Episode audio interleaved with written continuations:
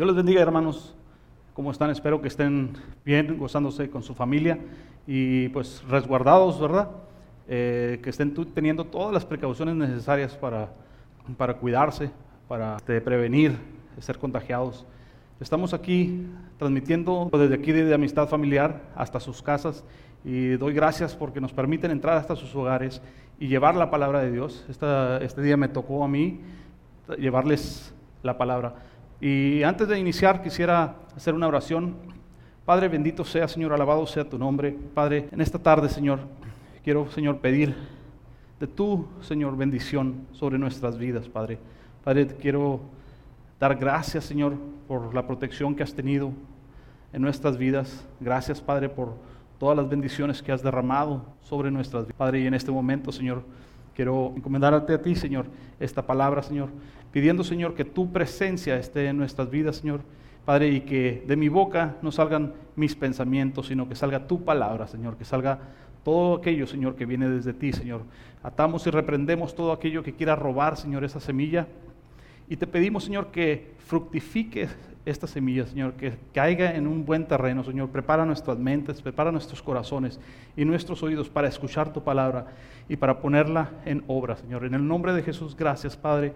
Gracias, Hijo, y gracias, Espíritu Santo. Amén, amén y amén. Bueno, hermanos, si esta tarde la palabra le puse como nombre a revelación de su gloria. Hablando de la revelación que nuestro Señor eh, de la cual el Señor nos ha hecho partícipes, la revelación de la gloria de Dios y un tanto tratando de llegar a entender, comprender la palabra a la que nuestro Señor nos ha traído y cómo el Señor revela su gloria a nuestras vidas, cómo el Señor este, nos lleva y nos, nos llena de su gloria, aun cuando nosotros no estamos conscientes de ello.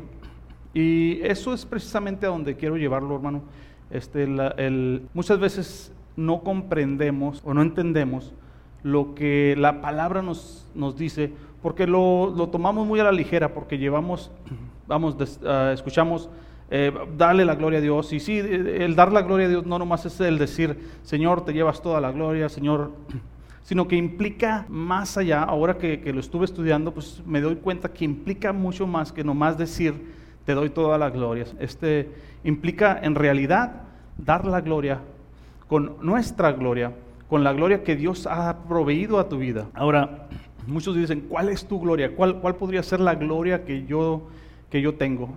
¿Cuál? Bueno, si tienes una hoja y un papel, me gustaría, antes de empezar, antes de iniciar, me gustaría que, que anotaras, simplemente nomás así, como un ejercicio que, que podamos hacer y anotaras cuáles son las virtudes o cuáles son los dones que tú piensas el Señor ha puesto en tu vida. Y esto es a manera personal. Vamos, ¿En qué eres bueno? Por ejemplo, si eres muy bueno en tu trabajo, si eres muy bueno para las cosas que tú seas excelente, las cosas que las personas normalmente te reconozcan como una persona experta, como una persona que eres muy bueno en cierta área, anota en un cuaderno cuáles cosas son las que sobresalen de ti. Por ejemplo, si eres bueno en los estudios, si eres bueno en la escuela, pues anótalo, anótalo. Y es simplemente un, como le digo, es un, algo a donde quiero tratar de llevarlo. Eres bueno en, llevar la palabra de Dios, bueno, anótalo. Si eres ah, bueno y si te han reconocido por, por, o sea, por todo lo, o sea, si eres bueno en las, en las finanzas, si eres bueno en el negocio, si eres bueno en, en, en, lo, en el área de tu vida que seas bueno, si eres buen padre, si eres buen, buen hijo, si eres, anótalo. Y eso, eso viene siendo un, una, algo que Dios te ha permitido ser, un, un don o una habilidad que, que, Dios te ha dado. Si tienes una habilidad, anótala. Tienes mucha, o sea, todas las habilidades que tengas. Simplemente haz un recuento de las cosas que, que Dios ha derramado en tu vida, que Dios ha puesto en ti. Y, y eso nomás quiero que lo anote y vamos a, a anondar en el tema para al final simplemente llevarlo a donde, a donde, quiero, a donde quiero llegar. Este, la palabra gloria, y cuando nosotros vemos la palabra gloria, bueno, vamos a, el, el, el tema, como les decía, se llama la revelación de su gloria, y el versículo eh, principal es el Juan 2.11. Y dice en Juan 2.11, este principio de señales hizo Jesús en Caná de Galilea y manifestó su gloria y sus discípulos creyeron en él. Permítame para que usted lo pueda ver en su, en su pantalla. Bueno, ahí creo que ya lo va a poder ver en su pantalla. Juan 2.11. Y fue precisamente después de que Jesús convirtiera el agua en vino. Y hubo eh, uno de los milagros, el primer milagro que, con el que inició Jesucristo su ministerio. Este, y dice, como les decía, este principio de señales hizo Jesús en Caná de Galilea y manifestó su gloria y sus discípulos creyeron en él. Y podemos ver cómo, ah, simplemente viendo este versículo, hubo un cambio en las personas que percibieron ese milagro. Empezaron a creer en, aunque ya lo seguían, aunque ya lo seguían, dice aquí, y sus discípulos creyeron en él. Entonces, quiere decir que anteriormente no quiere decir que no creyeran, sino que debió haber un cambio en ese en el presenciar ese milagro que sus discípulos, vamos, aumentaron su fe, aumentaron el, el, cómo creyeron en Él. Y también, digo, una de las ah, cosas que vemos, la gloria es manifiesta en los milagros y las señales. Y nosotros como discípulos de Cristo debemos de reconocer la gloria de Dios. Ahora, para que para los que no son discípulos de Cristo, la gloria de Dios les ayudará a creer en Jesús y al creer en Jesús recibirán vida por el poder que hay en el nombre de Jesús. Nosotros como discípulos debemos ser portadores de su gloria y de cierto modo somos partícipes de la gloria de Dios. Es algo que Dios nos permite, nos permite ser partícipes de su gloria cuando, cuando nosotros presenciamos o cuando somos portadores de, esos, ah, de esa gloria de Dios. En Juan 20, del 30 al 31, podemos leer, dice, los discípulos vieron a Jesús hacer muchas otras señales milagrosas, además de las registradas en este libro. Está hablando del libro de Juan, pero estas se escribieron para que ustedes sigan creyendo que Jesús es el Mesías, el Hijo de Dios, y para que al creer en Él tengan vida por el poder de su nombre. Ahora, saber de la gloria de Dios a través de los milagros permite que personas crean en, y eso está, lo hemos, estado, lo hemos establecido aquí en, en estos versículos. Ahora, la condición del hombre puede ser una barrera que separa a los que no creen en Jesús debido a la gloria de Dios que nos deja al descubierto cuando somos confrontados con nuestros pecados por el Espíritu Santo. Cuando nosotros uh, llegamos a los pies de Cristo, cuando nosotros entregamos nuestra vida a, Jesucristo, pues lo primeramente empezamos a ver todos nuestros pecados y, y es imposible simplemente quedarte inerte ante la gloria de Dios. Al saber que Dios es santo, al saber que Dios es todo puro, al saber que Dios murió por ti, por mí en la cruz, al saber el sacrificio que Jesucristo hizo en la cruz, pues es imposible quedarte inerte, quedarte sin moverte, quedarte sin, sin avanzar, sino que empieza uno una transformación a cambiar la forma de ser, a cambiar la forma de vivir.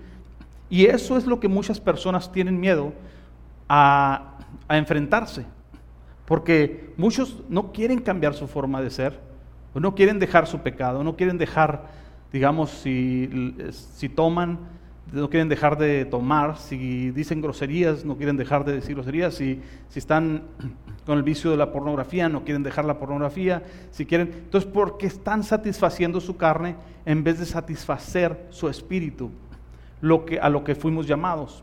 Entonces, cuando nos somos confrontados con la gloria de Dios, empezamos a en real, realmente ser transformados. Y la transformación es una transformación paulatina, una transformación que nos va llevando poco a poco a la perfección, a la perfección, a ser, digamos, a la altura del varón perfecto, dice la palabra, a la altura de Jesucristo, que vamos a llegar en su momento a la perfección, pero solo cuando estemos en la presencia de Dios, cuando presenciemos su, su gloriosa majestad, cuando presentemos su, su gloria en totalidad. ¿no? Y si vemos en Juan 3, 20 al 21, todos los que hacen el mal odian la luz y se niegan a acercarse a ella porque temen que sus pecados queden al descubierto. Pero los que hacen lo correcto se acercan a la luz para que otros puedan ver que están haciendo lo que Dios quiere. Y es precisamente lo que nosotros debemos de buscar, hacer lo que Dios quiere,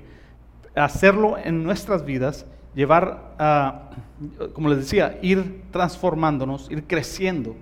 Debemos de entender lo que es gloria de Dios para poder discernir la misma. Digamos, si, si, yo, si yo soy, si yo no entiendo que un milagro o que una oración puede llevarme a presenciar la gloria de Dios, pues la voy a pasar por alto. Si llega a haber un milagro en mi vida y yo no, yo no los tengo, yo no discierno que eso es la gloria de Dios, pues lo voy a pasar por alto y así muchas otras cosas. Pero para discernir la gloria de Dios debemos tener el conocimiento que de lo que implica la gloria. Y vamos a ver, la gloria en el diccionario, el término del más traducido como es gloria, digo, el término que más se traduce como gloria es la gloria cabot, que significa peso, importancia, resplandor. Y con frecuencia se refiere a cosas que muestran gloria humana. Y de eso es de lo que estaba hablando hace rato.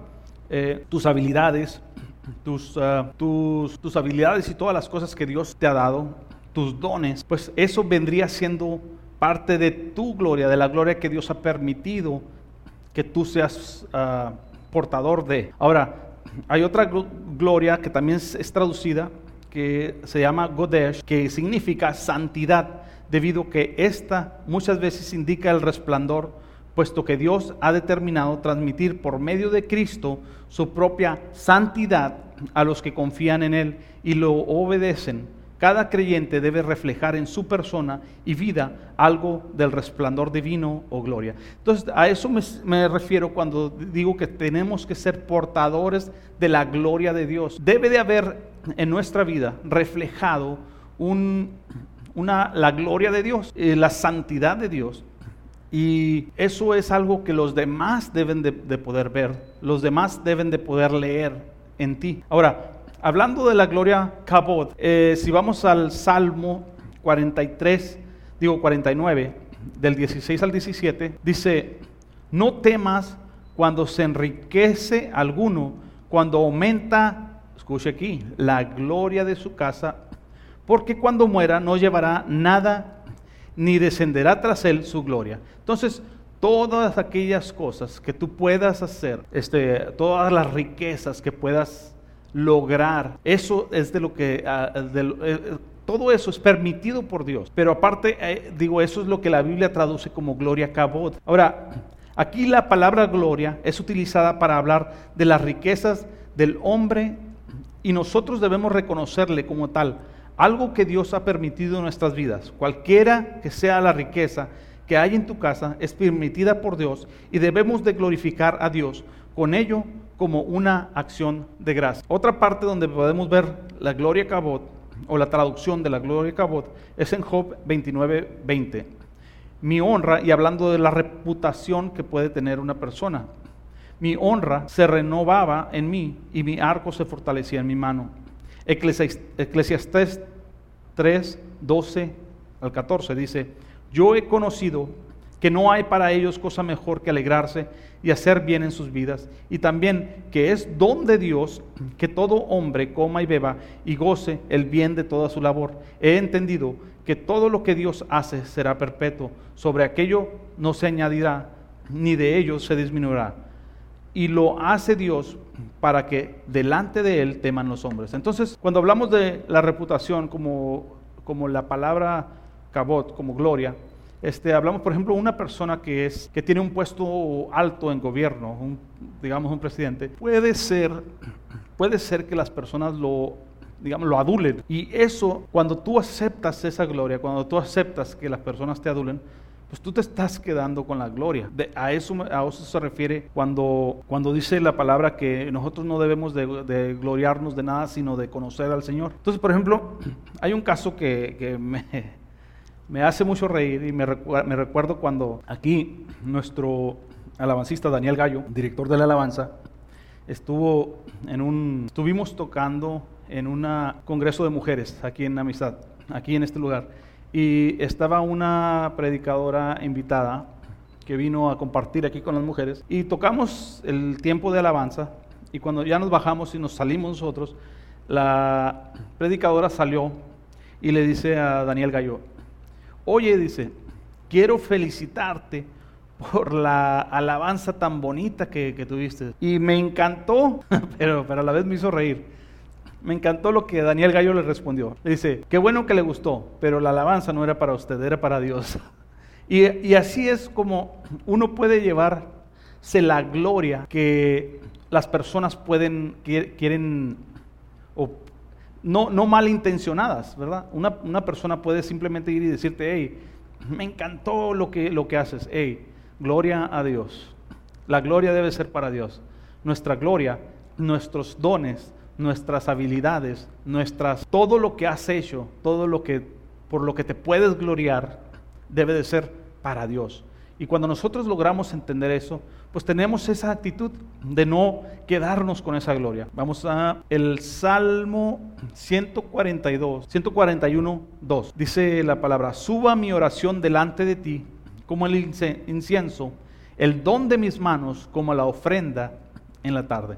Entonces vemos como el don de nuestras manos, las, todo lo que nosotros podemos lograr, debe de ser una ofrenda para Dios, cuando tenemos la actitud correcta. Segunda de Corintios 9 del 9 al 11 dice, como está escrito, repartió Dios, repartió, dio a los pobres, su justicia permanece para siempre, y el que da semilla al que siembra y pan al que come, proveerá y multiplicará vuestra sementera y aumentará los frutos de vuestra justicia, para que estéis enriquecidos en todo para toda liberalidad la cual produce por medio de nosotros acción de gracia a Dios. En Eclesiastés 3 del 12 al 14 dice, yo he conocido que no hay para ellos cosa mejor que alegrarse y hacer bien en su vida. Y también que es don de Dios que todo hombre coma, beba y goce el bien de su labor He entendido que lo he entendido que todo lo que Dios hace será perpetuo. Sobre aquello no se añadirá ni de ello se disminuirá y lo hace Dios para que delante de él teman los hombres. En Santiago 1 del 17 al 18 dice, toda buena dádiva y todo don perfecto desciende de lo alto, del Padre de las luces, en el cual no hay mudanza ni sombra de variación. Él de su voluntad nos hizo nacer por la palabra de verdad, para que seamos primicia de sus criaturas. Entonces podemos entender que todo don proviene de Dios para glorificar el nombre de Dios. Pero el hombre ha caído en glorificarse a sí mismo con los dones que Dios le provee. Y vemos los dones que Dios nos ha provisto como portadores de su gloria portadores de la gloria de Dios. Quiero que veamos los dones. Vamos a... Eh, el número uno, y yo creo que el más principal, principal, es que Dios haya permitido que conocieras a Jesucristo, que Dios haya permitido que, sea, que llegaras a ser salvo gracias al sacrificio perfecto que hizo. Y le puse yo como número uno, Jesús, el don perfecto de Dios. Jesús y la samaritana en Juan 4:10, cuando después de que la samaritana lo aborda y que Jesús le va y le pide agua y ella le, responde que cómo es posible que ella siendo samaritana puede hablar con un, con un judío. Y respondiendo Jesús le dijo, si conocieras el don de Dios y quién es el que te dice, dame de beber, tú le pedirías y él te daría agua viva. Es algo que tú y yo hemos experimentado, algo que tú y yo hemos recibido que nosotros hemos recibido al aceptar a Jesucristo. Cuando nosotros aceptamos a Jesucristo en nuestras vidas, esa agua viva es la que, ese, ese don perfecto es el que nos da esa agua viva. Ese don perfecto es el que nos salvó de morir. Ese don perfecto, el que está lleno de gloria, ese es el mismo que tú y yo experimentamos. En Romanos 5, del 15 al 16 dice, pero el don no fue como la transgresión, porque, porque si por la transgresión de aquel unos murieron, los muchos, abundaron muchos para que, perdón, dice, pero el don no fue como la transgresión, porque si por la transgresión, transgresión de aquel unos murieron los muchos, hablando de Adán, abundaron muchos más para, la mucha, para los muchos la gracia y el don de Dios por la gracia de un hombre, hablando de Jesucristo. Y con el don no sucede como en el caso de aquel uno que pecó, hablando de Adán, porque ciertamente el juicio vino a causa de un solo pecado para condenación, pero el don, la gloria de Dios, vino a causa de muchos muchas transgresiones para justificación. Entonces Dios tomó todos y cada uno de nuestros pecados y lo hizo por ti, lo hizo por mí. Y Dios permitió que su Hijo, el único, el único, el único Hijo, como dice Juan 3:16, dice que de tal manera amó Dios al mundo que ha dado a su Hijo unigénito para que todo aquel que en él crea no se pierda, mas tenga la vida eterna. Eso es lo que nosotros gozamos, la vida eterna. Sabemos que tenemos ganada la vida eterna. Pero no nomás eso, sino que tenemos la gloria de aquel que nos rescató. Somos partícipes de la gloria de aquel que nos, que nos rescató. En Romanos 5:17 dice, pues el pecado de un solo hombre, Adán, hizo que la muerte reinara sobre muchos. Pero aún más grande es la gracia maravillosa de Dios y el regalo de su justicia, porque todos los que le recibieron vivirán en victoria sobre el pecado y la muerte por medio de un solo hombre, Jesucristo. Si vamos a primera de, Corintios 12, del 1 al 6, dice, no quiero, hermanos, que ignoréis acerca de los dones espirituales. Sabéis que cuando eras gentiles, se os extraviaba llevándoos como se os lleva a los ídolos mudos, a las imágenes. En otras versiones dice, por tanto, os hago saber que nadie que hable por el Espíritu de Dios llama anatema a Jesús y nadie puede llamar a Jesús Señor sino por el Espíritu Santo. Ahora bien, hay diversidad de dones por el Espíritu, pero el Espíritu es el mismo. Ahora quiero que pongan atención en esto. Hay diversidad de dones, pero el Espíritu es el mismo. Dones espirituales. Hay diversidad de ministerios y aquí dice, pero el Señor es el mismo, hablando de Jesucristo. Hay diversidad de operación, pero Dios que hace todas las cosas en todos es el mismo, hablando de Dios Padre. Entonces aquí vemos Dios Espíritu, Dios Hijo y Dios Padre, la Trinidad. Ahora, número dos, puse el Espíritu Santo como dones de Espíritu. Primera de Corintios 12, del 7 al 11, dice, a cada uno de nosotros se nos da un don espiritual para que nos ayudemos mutuamente. Y aquí vienen los dones que el Señor ha derramado los dones, como les decía, de lo que Dios nos hace partícipes, nos hace partícipes de su gloria a través de estos dones. Dice, a uno el Espíritu le da la capacidad de dar consejos sabios, a otro el mismo Espíritu le da, le da un mensaje de conocimiento especial, a otro el mismo Espíritu le da gran fe y a alguien más ese único Espíritu, o qué dice, a otros el mismo Espíritu le da gran fe y a alguien más ese único espíritu le da el don de sanidad. A uno le da poder para hacer milagros y a otro la capacidad de profetizar. Entonces, estos dones del Espíritu Santo son para la gloria de Dios y nos lo da para ser portadores, seamos portadores de la gloria, del poder que Dios tiene. Y seguimos, a alguien más le da la capacidad de discernir si un mensaje es del Espíritu de Dios o de otro espíritu. Todavía a otro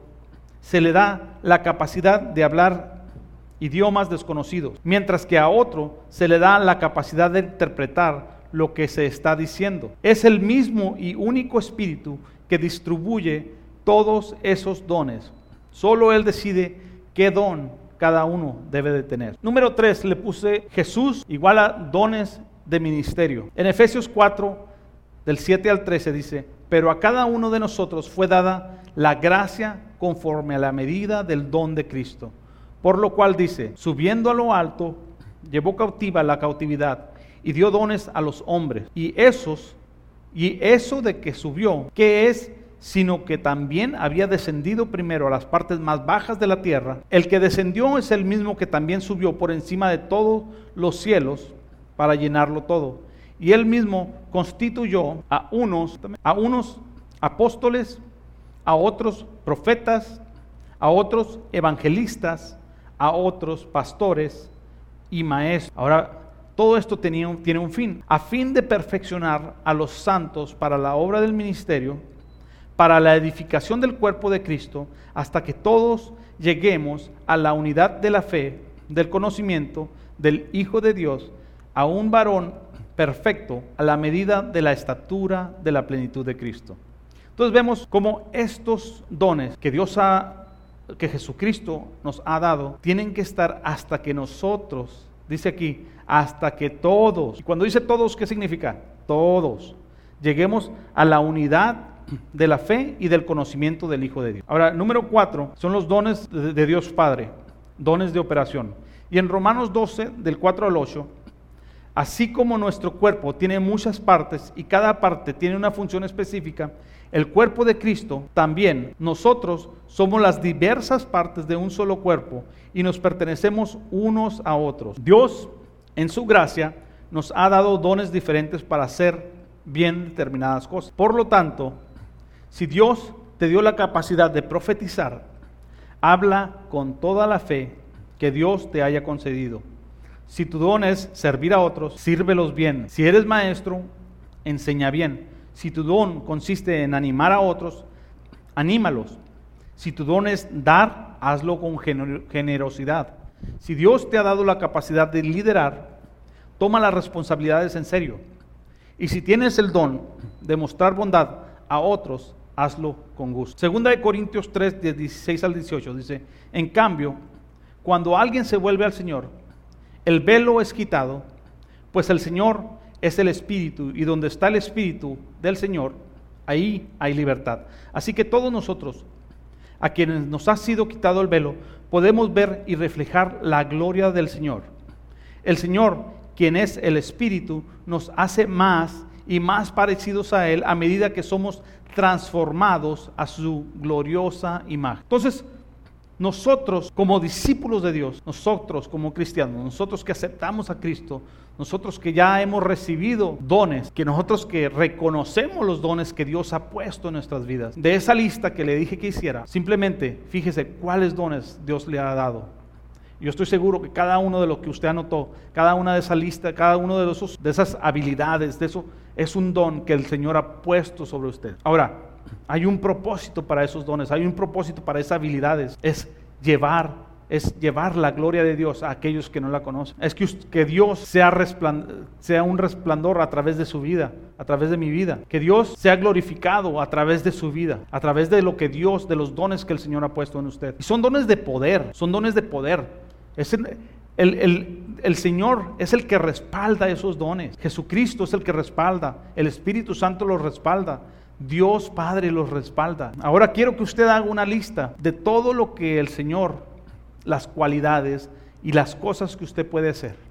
Que usted puede notar que son el Señor. ¿Qué es el Señor? Es todopoderoso, es omnipotente, omnisciente. Ahora, si usted hace una lista de todas las cualidades de Dios, del Espíritu Santo y de Jesucristo, déjeme decirle que usted se queda corto y que yo me quedo corto simplemente mencionando eso. Porque nuestra mente finita no puede lograr comprender la majestad, la glorios, lo glorioso que es el Señor. Si yo le dijera, el Señor es todopoderoso, pero ¿qué tanto es todo? Yo le pongo límites a lo que es todo. Mi mente le pone límites a lo que es todo. Pero cuando decimos todo, el Señor no tiene límite. Y cuando el Señor dice, yo te doy a ti el don de sanidad, es para que la gloria de Dios sea manifiesta a través de ese don. Cuando Dios dice, yo te doy el don de hablar en lenguas, es para que la gloria de Dios sea manifiesta en ese don. Y es para edificación de toda la iglesia. Es para edificación de nosotros. Dios te lo ha dado para que lo uses, no para que lo guardes, no para que lo escondas. Dios te ha, Dios te ha multiplicado tus finanzas, es para que las uses, para la gloria de Dios. Primera de, cuatro, de Pedro 4, del 7 al 11, dice, el fin del mundo se acerca. Por consiguiente, sean serios y disciplinados en sus oraciones. Lo más importante de todo es que sigan demostrando profundo amor unos a otros, porque el amor cubre gran cantidad de pecados. Abran las puertas de sus hogares con alegría al que necesite un plato de comida o un lugar donde dormir. Dios, de su gran variedad de dones espirituales, les ha dado un don a cada uno de ustedes. Úsenlos bien para servirse los unos a los otros. Has recibido el don de hablar en público, entonces habla como si Dios mismo estuviera hablando por medio de ti. Has recibido el don de ayudar a otros, ayúdalos. con toda la fuerza y la energía que Dios te da. Así, cada cosa que hagan traerá gloria a Dios por medio de Jesucristo. A Él sea toda la gloria y todo el poder por siempre y para siempre. Amén. Ahora, Dios nos ha revelado su gloria. Y ya voy a concluir. Cuando recibimos a Jesús, el don perfecto de Dios en nuestras vidas, y lo hacemos nuestro Señor y Salvador. Jesús nos ha concedido recibir dones por medio del Espíritu Santo. Cuando recibimos dones del Espíritu Santo, también recibimos el poder y la autoridad. Recuerda, somos portadores de la gloria de Dios y es Él mismo, el, Dios mismo, quien respalda el don que te ha sido otorgado. Nosotros debemos de glorificar a Dios utilizando los dones otorgados. Ahora, la forma de glorificar a Dios es precisamente entregando todas las cosas de las que nos pudiéramos gloriar a nosotros mismos y ponerlas a disposición de Dios mismo. Jeremías 9:24 dice, mas el que se gloríe, gloríese de esto, de que me entiende y me conoce, pues yo, el Señor, yo soy el Señor que hago misericordia,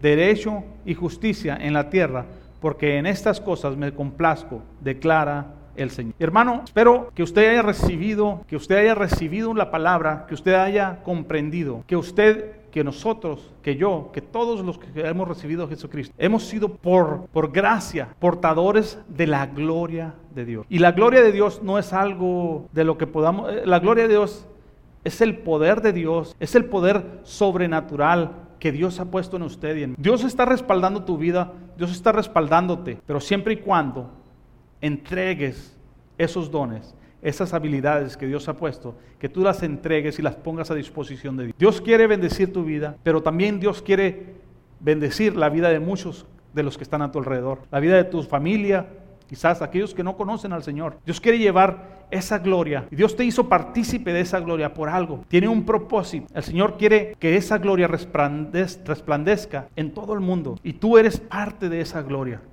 Esos dones que el Dios ha depositado en ti son parte de esa gloria. Así que pon todo al servicio del Señor. Yo te invito a que pongas todo al servicio del Señor. Y cierra tus ojos, inclina tu rostro. Padre bendito sea, Señor. Alabado sea tu nombre. Padre, en esta tarde, Señor, queremos darte las gracias, Señor, por, por la palabra que tú nos has dado, Señor. Gracias, Padre, porque nos has hablado, Señor. Y te pido, Señor, que esta palabra no se quede en nuestra mente, sino que baje a nuestros corazones. Que sea una palabra que dé fruto, Señor. Que nos lleve a glorificar tu nombre, que nos lleve a recibir ese poder, Señor, de que tú hablas en tu palabra. Recibirlos. Padre, yo oro, Señor, y pido, Señor, que tú derrames una porción, una doble porción del Espíritu Santo en cada uno de los que están escuchando esta palabra. Padre, si hay necesidad de sanidad, Padre, Padre, tú has dicho, Señor, que la oración del justo es poderosa. Yo te pido, Señor, y clamo a ti, Señor, para que obres, Señor, en la vida de cada una de las personas que necesitan sanidad en este momento. Padre, derrama una bendición especial sobre aquellos, Señor, que han puesto, todos sus dones, Señor, a tu disposición. Padre, yo te pido que los bendigas, que derrames bendición ciento por unos. En el nombre de Jesús, Señor, declaramos bendición, declaramos una provisión tuya, Señor, en, en todas las áreas de nuestra vida, en cualquier área que haya necesidad, tanto física, espiritual, financiera, cualquier área, Señor, que haya una deficiencia. Te pido, Padre, que tú derrames bendición y que cubras las necesidades. Padre, restaura, Señor, los cuerpos de aquellas personas que están pasando por enfermedad en este momento. Padre, en el nombre de Cristo y, y, confiando, Señor, en que tú vas a hacer la obra, en que tú, Señor, te vas a llevar la gloria en todo esto, que todo es para gloria tuya, Señor. Te lo pedimos en el nombre de Jesús. Amén. Hermanos, que Dios les bendiga, que tengan un excelente día. Gracias.